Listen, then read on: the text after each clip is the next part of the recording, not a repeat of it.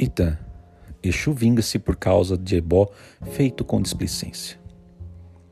Alumã era um lavrador que precisava de chuvas, pois seus campos estavam secos e a plantação toda ia se perder. Alumã ofereceu um ebó para Exu mandar chuva.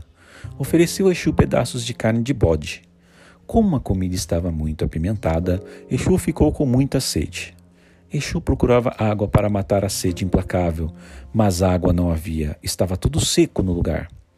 Exu então abriu a torneira da chuva. Ela jorrou como nunca, fazendo com que o povo regozijasse com Anumã. As colheitas estavam salvas.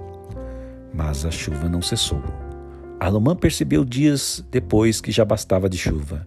Já chovera em excesso e as colheitas corriam perigo. Agora a água em demasia, uma inundação. Anumã tornou a oferecer Exu carne de bode, mas agora cuidou que a pimenta estivesse no ponto certo. Exu aceitou o ebó e estancou a chuva. Exu é justo, cantou Anumã. Axé.